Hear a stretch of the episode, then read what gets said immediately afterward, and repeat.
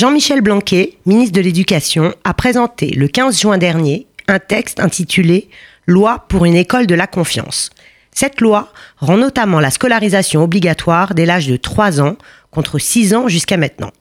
La mesure serait effective à partir de la rentrée 2019 et n'est pas si anodine. Alors pourquoi ce changement? 25 000 enfants de cet âge ne fréquentent pas d'école.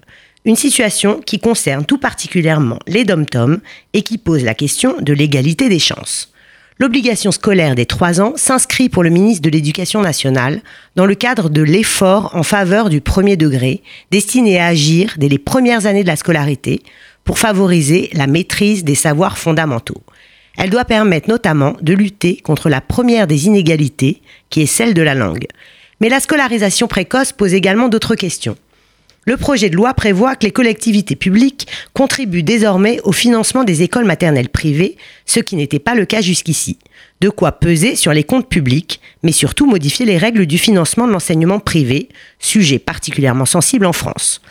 Pour les enfants, la scolarisation obligatoire implique de se soumettre à des règles d'assiduité qui n'étaient jusqu'ici en vigueur qu'à partir du CP.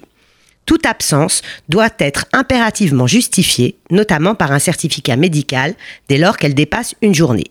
Le Code de l'éducation prévoit des sanctions et des amendes en cas d'absentéisme allant jusqu'à 750 euros applicables aux parents. Et le fait de ne pas inscrire son enfant dans un établissement d'enseignement est passible de 6 mois de prison et de 7500 euros d'amende.